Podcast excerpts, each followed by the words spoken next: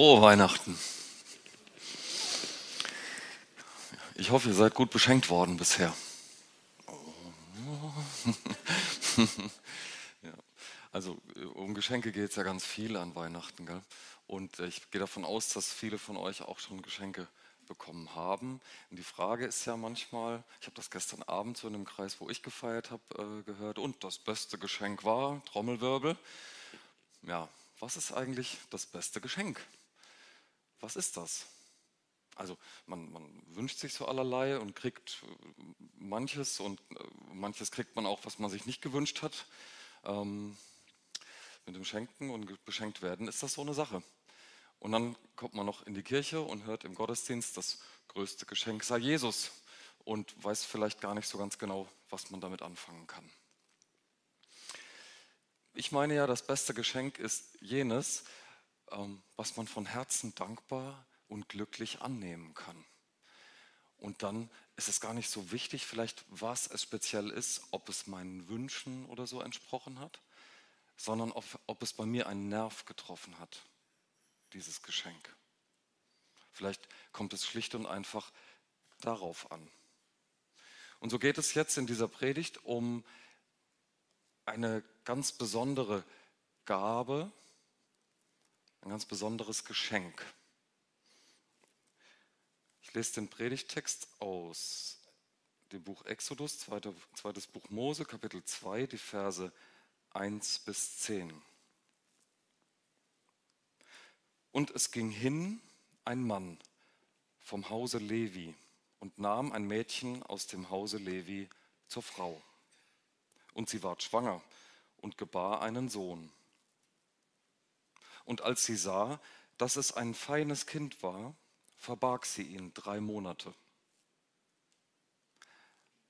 Als sie ihn aber nicht mehr länger verbergen konnte, machte sie ein Kästlein von Rohr und verklebte es mit Erdharz und Pech und legte das Kind hinein und setzte das Kästlein in das Schilf am Ufer des Nils.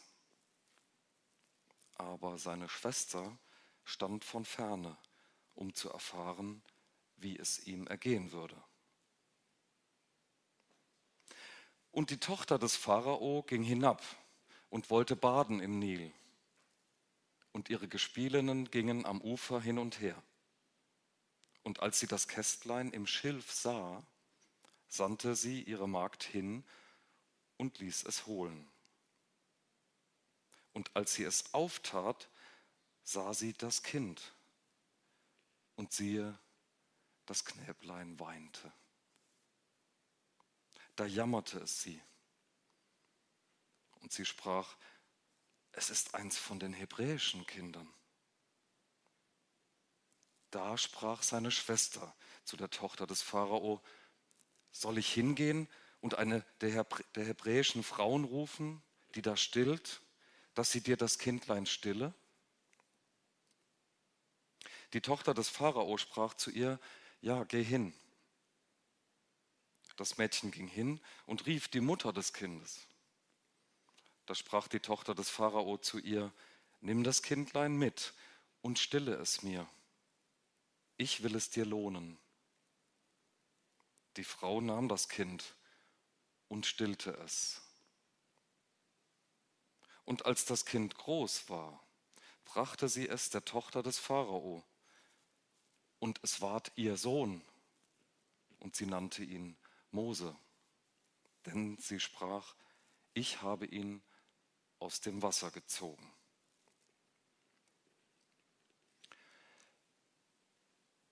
So hat sich Mama das nicht vorgestellt. Da kriegt sie ein Kind, trägt es neun Monate bei sich, in dem Bewusstsein, also wenn es ein Junge wird, dann geht das nicht so weiter. Dann kann ich ihn nicht behalten. Denn das war die Situation in Ägypten. Die Hebräer konnten nicht ein noch größeres Volk werden. Gebot der Staatsmacht. Ja. Keine Chance für die Hebräer. Sie dürfen nicht noch weiter wachsen als Volk, sonst werden sie zu mächtig. Und so war der jungen Mutter klar, was passieren würde. Und sie, ich habe mich ja gewundert beim Lesen, sie sah, dass es ein feines Knäblein war und da hat sie es verborgen. Ja, was hätte sie gemacht, wenn es nicht so hübsch gewesen wäre? Nein, das ist keine Alternative. Als Papa weiß ich, jedes Kind, das ich auf dem Arm habe, ist oh, einfach entzückend. Ja.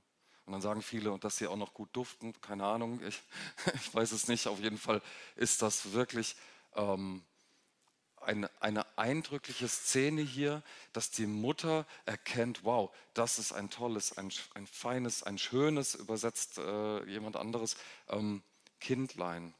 Jetzt verberge ich das doch noch ein Weilchen. Ich glaube, das hätte jede Mutter getan, solange es geht. Auch wenn das eine Gefahr für die Familie bedeutet hat. Und dann hat sie das, was eigentlich, also nun wirklich, eins der wunderbarsten Geschenke des Lebens ist, hat sie es abgegeben. Sie hat es nicht, sie hat es nicht der Staatsmacht übergeben. Das wollte sie bewusst nicht tun, sondern hat es dem Wasser gegeben in einem Kästlein. Also die literarische Nähe zur Arche Noah fällt auf. Man muss unwillkürlich daran denken, wenn man diesen Text liest. In einem Kästlein auf dem Wasser, das wusste man damals, als diese Texte entstanden sind, in einem Kästchen auf dem Wasser wirst du gerettet. Wenn du eine Chance hast, dann so.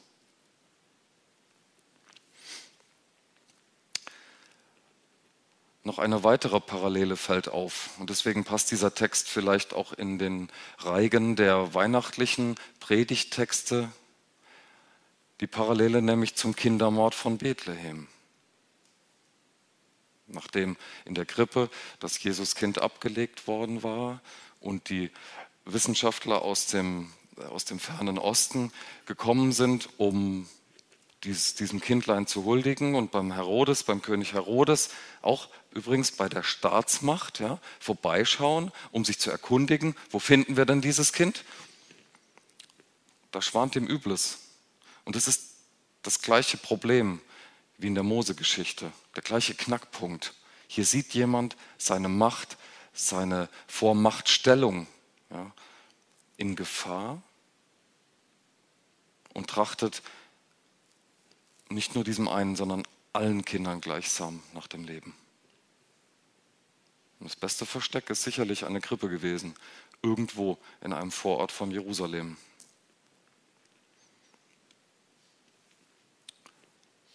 So hätten wir uns das nicht gewünscht. Gell? Als junge Eltern wünscht man sich sowas nicht. Man geht da nicht drauf zu, man plant sowas nicht.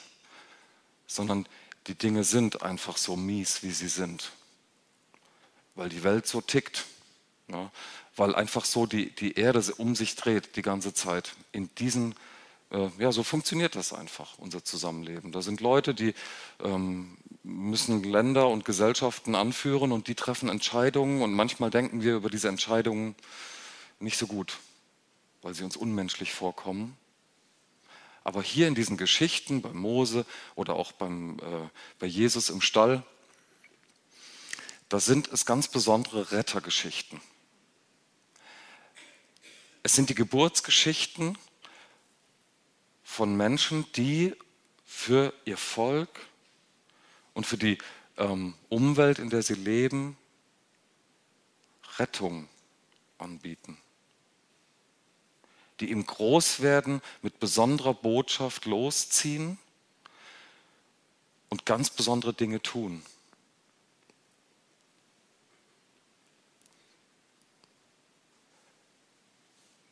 Was knackt die Situation hier? Bei, ähm, bei der Bethlehem-Geschichte, da ist es ein Verwirrspiel. Ja? Die, die Wissenschaftler, die Weisen oder Könige oder so aus dem Osten, die ähm, erfahren im Traum, geht nicht wieder zum Herodes, sagt ihm nicht Bescheid, wo der zu finden ist. Und dann wird eine Lügengeschichte draus ähm, und die heilige Familie entflieht nach äh, Ägypten, wo sie als Flüchtlinge einige Zeit leben. Das ist ja ein toller Start für so eine Retterfamilie. Hätte man sich anders gewünscht, hätte man anders planen können. Aber es ist genau so gekommen. Bei Mose lief das anders. Mose wurde ausgesetzt, saß in seinem Kästchen im Schilf. Ein kleines Baby hat keine Ahnung von den Dingen, über die ich jetzt gerade rede. Weiß nicht, was noch mit ihm geschehen wird. Hat keinen Blick in die Zukunft. Da fehlt jede Weitsicht, da fehlt einfach alles. Es ist einfach nur ausgeliefert. Es nimmt, was es kriegt. Und dann passiert etwas, was eigentümlich ist. Da ist diese Tochter des Pharao, ja, Prinzessin von Ägypten, geht baden am Nil. Naja, Freiluftbaden. Kann man machen. Als Königstochter Tochter, äh, muss sie das übrigens nicht tun. Ja.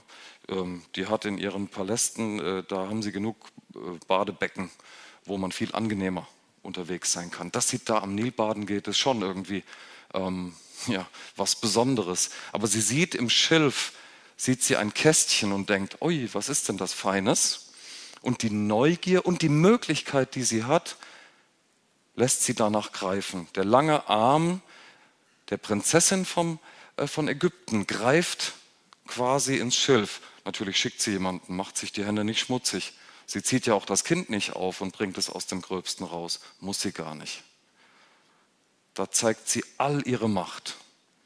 Ja, das Königshaus zeigt alles, was es kann. Bring mir das Köstchen. Ja, natürlich sofort. Aber was knackt diese Situation? Bisher läuft alles ganz normal. Das ist was ungewöhnlich, wir gucken mal nach. Aber jetzt passiert etwas ganz Erstaunliches. Jetzt nimmt die Geschichte die entscheidende Wendung. Sie öffnet das Kästchen und da ist ein Baby und das weint. Und es bricht ihr das Herz. Und ohne Zweifel hat sie sofort erkannt, so der Text, dass es sich um ein hebräisches Kind handelt. Und das, was immer sie jetzt tut, entscheidend ist, entscheidend für das Leben dieses Kindes und indirekt oder direkt auch für dessen Familie. Ganz sicher weiß sie von den Bestimmungen ihres Herrn Vater. Ganz sicher weiß sie, was die Landespolitik sagt. Ganz sicher weiß sie, was jetzt zu tun ist. Aber es hat ihr das Herz gebrochen, einfach nur ein Baby zu sehen und es weint. Hat sie gedacht, das kann kein Zufall sein? Wir wissen es nicht. Hätte sie vielleicht selber gerne ein Kind gehabt und hat das nun als Chance ge Wir wissen es nicht. Alles Kopfkino. Spekulation hilft uns nicht weiter. Das Entscheidende ist, es jammerte sie, heißt es hier in diesem Text. Es jammerte sie. Es hat ihr das Herz gebrochen. Mitleid im besten Sinne. Sie hätte es nicht nötig gehabt, jetzt gönnerhaft zu sagen, ah ja, guck mal, da ist ein Kind, das ist so hilflos, ich äh, Nein, nein, es jammerte sie. Das ist ein Begriff, der wird auch von dem älter gewordenen Jesus äh, gebraucht, wenn er äh, in, in das Land schaut und, und in seine Gesellschaft und es ihn dann jammert, wenn er sieht, wie die da herumirren. Kopflos, planlos, herzlos, wie auch immer, ziellos. Ja, und er sagt dann, wie, ein, ein, wie Schafe, die keinen Hirten haben. Es jammert ihn. Und diese Momente sind es, die in uns eine Entscheidung erfordern. Oder manchmal einfach sogar eine Entscheidung bringen. Die Herzensmomente. Ja, und damit meine ich jetzt nichts irgendwie Romantisches oder, oder Verklärtes oder sowas, sondern die Momente, wo man sich angesprochen fühlt, wo es Klick macht. Einfach so. Nicht, weil ich selber meinen Herzensknopf drücke, sondern der wird gedrückt. Das, das passiert einfach. Kann man sich auch gar nicht dagegen wehren. Gegen die Folgen kann man sich wehren. Die Pharaonentochter hätte ja sagen können, ja, das jammert mich schon, ja. Und irgendwas hat da Klick gemacht, aber hebräisches Kind ist im Wasser gut aufgehoben und so, gute Reise, guten Weg. Das tat sie nicht. Warum nicht? wegen des zweiten Wendepunkts der Geschichte. Denn da steht ja noch jemand dabei und beobachtet das alles. Ein Beobachter, ein Spion, die neugierige große Schwester. Aber vielleicht ist sie nicht einfach nur neugierig, sondern vielleicht jammert es sie ja auch, weil sie ganz genau weiß, warum der kleine Bruder da in diesem Kästchen äh, sich befindet. Weil es seine einzige Chance vielleicht ist zu überleben. Und jetzt sieht sie, oh, da passiert was. Vielleicht hatte sie den Plan, ähm, wenn Ruhe am Schilf eingekehrt ist, dass sie dann selber das Kästchen rausholt und ihn irgendwo an. Wissen wir nicht. Ist wieder spekulativ, keine Ahnung. Aber das Entscheidende ist, dass sie da ist. Sie ist einfach da. Sie sah die Tochter des Pharaos kommen mit diesen Gespielinnen, ja, mit den Mägden oder mit den Zofen oder wie man das äh, nennen will. Also die Personen, die halt der Prinzessin da gedient haben, Badeseife angereicht haben.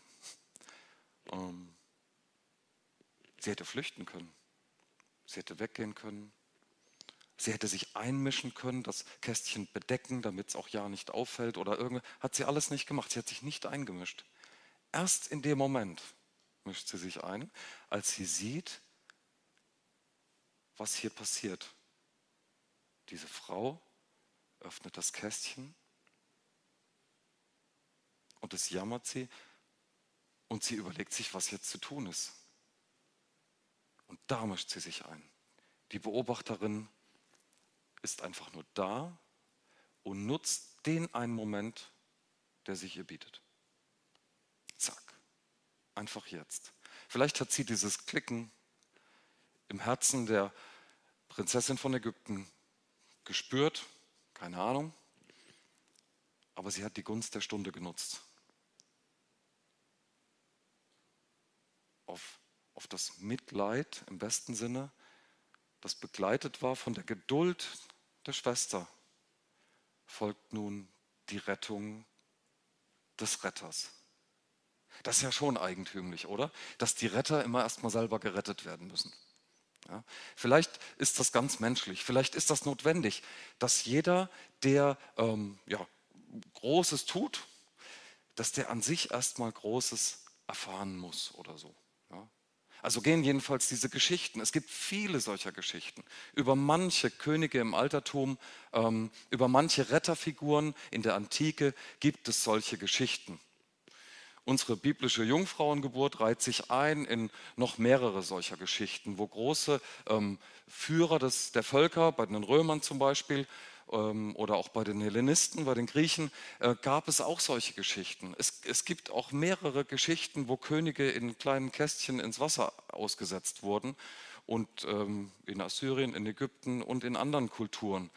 Das sind, das sind beliebte und sehr eindrückliche Motive für das, was eine, eine Retterfigur am eigenen Leib erfahren muss, um zu begreifen, was Rettung bedeutet.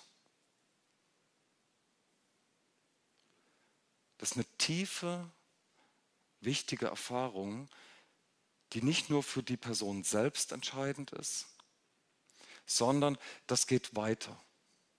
Das geht über das eigene Erfahren, Erleben hinaus.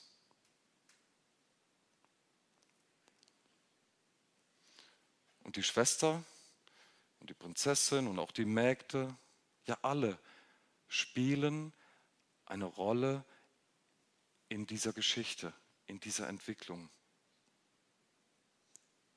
Und darin unterscheiden sich diese biblischen ähm, Geschichten von Rettung eines Retters von denen der Umwelt Israels, den anderen Völkern im Umfeld von Israel. Darin unterscheidet sich das, dass diese Geschichten ganz, ganz menschlich sind. Denn es jammerte die Pharaonentochter einfach nur. Und die Schwester, die, die sprach einfach. Da finden jetzt keine Götterschlachten am, am Himmelszelt statt. Und da muss kein, ähm, kein Göttervater mit dem Hammer auf den Amboss kloppen, damit irgendwas passiert. Nein, hier sprechen einfach Menschen miteinander und tun einander Dinge. Oh, ich kenne da so eine Hebamme, die, die könnte hier beim, beim Stillen aushelfen. Ja, ich kenne hier jemand. Ähm, ja, so, ja, mach mal. Ganz niederschwellig. Da braucht es nicht viel dazu, dass so etwas passiert. So ein Geschenk wird ganz leicht übergeben, weil es das Naheliegende ist, weil es das Einfache ist. Nicht zu groß, nicht zu weit, nicht so unrealistisch, sondern ganz, ganz tief geerdet. Und so wird Mose also aus dem Wasser gezogen und ähm, so kann man auch seinen Namen dann deuten, ja, der aus dem Wasser ja eigentlich nicht gezogene, wenn man das, wenn man den Namen so analysiert, kommt man auf verschiedene Ideen, was der bedeuten könnte, aber eigentlich ist es der aus dem Wasser Zieher, ja, wenn man es wenn man es jetzt mal ganz wörtlich nehmen würde. Ähm, und das ist schon interessant, dass ja Mose nachher der ist, der ein ganzes Volk durchs Wasser führt. Ja, ähm, da ist auch der Name schon irgendwie Programm.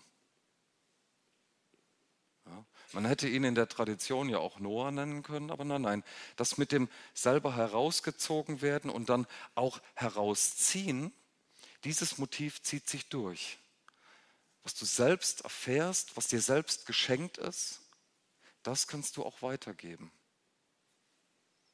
Deswegen ist das beste Geschenk ja eins, was man dankbar nehmen kann und glücklich nehmen kann, weil man nur so auch selber ganz gut schenken kann. Weil es ein Nehmen, ein Empfangen und ein Geben, ein Weitergeben, Weitersagen, Weitertragen ist. Um das geht es letztlich hier. Natürlich hat diese Geschichte für ähm, das Volk Israel, für das jüdische Volk, ähm, die jüdische Religion noch, noch, noch mal eine ganz andere äh, Bedeutung und auch Tiefe. Ja? So, eine, so, eine, so eine Geschichte, das ist sehr grundlegend für, für diese Gruppe. Ähm, für uns vielleicht jetzt nur bedingt. Aber dennoch sagt sie etwas aus. Das alles beginnt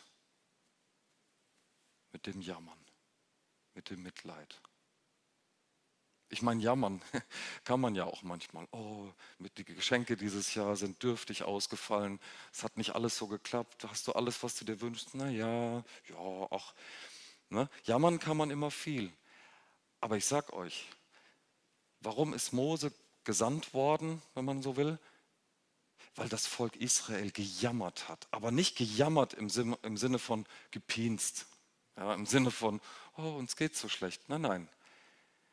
Dem Volk Israel, den Hebräern in Ägypten, ging es so dreckig in der Unterdrückungssituation, dass sie zu Gott geschrien haben. Ja, dass, äh, dass es in den alten Texten heißt, dass er das bis zum Himmel gehört hat, als, als ob er da quasi in irgendeinem Winkel des Himmels säße, wo man nicht alles so mitkriegt und wenn die unten auf der Erde nur laut genug schreien, dann hört er es. So, so ist es so ein bisschen dargestellt, um deutlich zu machen, so entsetzlich haben sie gelitten. Und damals, wie auch, also damals bei Mose in der Ägypterzeit, wie auch dann ein paar tausend Jahre später in, in der Herodeszeit, ähm, sandte Gott ein Kind. Ein Kind. Ein Kind, das Herzen weich macht. Ein Kind, das Herzen anrührt, einfach weil es da ist. Ein Kind hat nicht viel zu geben, außer eine Atmosphäre, die es schafft. Ja, ganz menschlich. Das finde ich so schön. Ganz simpel, ganz schlicht. Erstmal stillen, erstmal wickeln und dann schläft's. Gott sei Dank.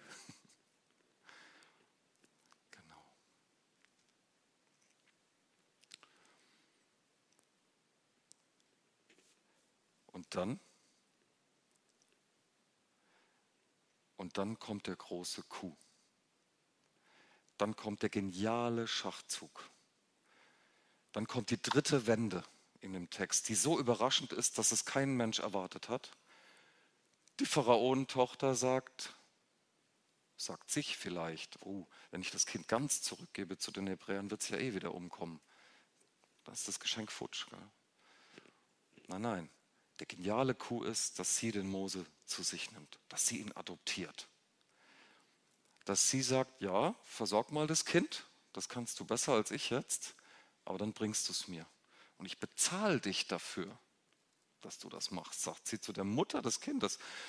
Ob sie die Mutter ist, das kann sie vielleicht ahnen, aber äh, meine Güte, dafür ist sie die Prinzessin, dass sie solche Entscheidungen einfach treffen kann. Sie macht das einfach und nimmt das kleine Kind zu sich, ohne zu wissen, was mal daraus werden würde. Oh, das kann man nicht so planen. das, das hätte auch niemand so geplant. Um Gottes Willen, nein, bloß nicht sich diese Laus in den Pelz setzen, jetzt aus ägyptischer Sicht gesagt, den, den, den Retter der Hebräer, die einmal, der einmal die Sklaven aus dem Land führen würde, ja, die billigen Arbeitskräfte wegnehmen. Nee, nee, nee. Das wäre im Traum nicht jemandem eingefallen. So ein Kuckuckskind. Ah, ah. Das hätte man nicht so gemacht. Das ist der geniale Kuh hier. Dass das einfach so passiert. Ganz schlicht. Wie sagt Jesus später im Evangelium? Ich bin mal gespannt, wer den Textstelle findet. Ist eine der Verse oder eine der Aussprüche von Jesus, die man so nicht so kennt. Der sagt nämlich, listig wie die Schlangen, aber unschuldig wie die Tauben. So können wir vorgehen, sozusagen. Und das ist genau das, was hier bei Mose passiert. Listig wie die Schlange. Ja? Gerissen, schlau, heimlich, still und leise könnte man auch sagen. Einfach so da, einfach so ankommen. So ist das mit Mose. Nach dramatischen ersten Monaten seines Lebens darf er sich still und heimlich wie ein Schlängelchen, darf er sich in das Königshaus von Ägypten hineinschlängeln, inkognito komplett unerkannt. Einfach so ist er da. Und er hat ja keine Ahnung von seinem Schicksal einst mal, also was mal kommen würde. Keine Ahnung hat er. Aber so passiert etwas ungeheuer Gerissenes und es passiert auf die unschuldigste Art, die man sich nur denken kann. Denn alles beginnt ja bei dem jammernden Herzen der Tochter vom Nil, die ihn einlädt. Ja, ich schenke dir ein Leben. Deine Mutter, deine leibliche, hat dir das Leben vielleicht geschenkt, in Anführungszeichen, aber ich schenke dir jetzt was anderes. Und das Kind Mose, ja, das nimmt das natürlich an. Einfach wie ein Kind empfangen können, dankbar und glücklich empfangen können. Das ist das Geheimnis vom Beschenktwerden und auch vom Schenken. Und so wird die Rettung eines ganzen Volkes vorbereitet, listig wie die Schlange, aber unschuldig wie die Taube. Weil es einfach so passiert, auf einfachste Wort, simpel, niederschwellig, einfach menschlich, durch Mitleid der Pharaonentochter, durch Geduld und das entscheidende Handeln im richtigen Moment der Schwester von Mose und durch die großartige Führung Gottes, der nicht nur hier sein Volk, seine Leute, seine Familie auf der Erde auf den ersten und abenteuerlichsten Wegen führt. Das sind krasse Geschenke, mit denen wir nicht gerechnet haben. Das sind die schönsten Überraschungen, mit denen wir nicht kalkuliert haben, die wir nicht erwartet, die wir nicht gesucht haben, die einfach so passieren. Aber wir merken, wow, das ist cool. Da passiert was. Ich weiß zwar nicht, was daraus wird, aber ich lasse mich darauf ein. Ich bin gespannt auf den Weg, der da noch kommt. Und in diesem Sinne wünsche ich uns und euch, dass wir diese Erfahrungen mitnehmen. Dass von all den Geschenken, die ihr dieses Jahr bekommen habt oder selber verschenkt habt, dass ihr überlegt, ah, wie war das noch mit dem Mitleid? Wie war das noch mit dem Jammern? Wie war das noch mit der Geduld? Wo, war, wo hat mir jemand Geduld geschenkt? Wo hat mir jemand Anteilnahme geschenkt? Wo hat mir jemand Mitleid geschenkt? Ihr wisst, was ich meine. Und wo kannst du das weiterschenken? Wo kannst du Zeit schenken? Wo kannst du das, ein gutes Wort schenken? Und wenn die Zeit dafür da ist, dann weißt du es. Dann macht's Klick und dann sag es einfach. Sag was Nettes. Stifte Frieden, wo sich die Gelegenheit bietet. Auch wenn es heimlich still und leise geschieht. Aber wenn es geschieht, dann kommt es auf den Punkt. Auf den kommt es an. Und Weihnachten ist für mich so ein Punkt. Wie sagte Paulus, als die Zeit erfüllt war, als genau der richtige Zeitpunkt war, da sandte Gott seinen Sohn. Und wo das alles noch hinführt, keine Ahnung, aber ich bin gespannt und ich bin dabei. Und ihr auch, oder? Amen.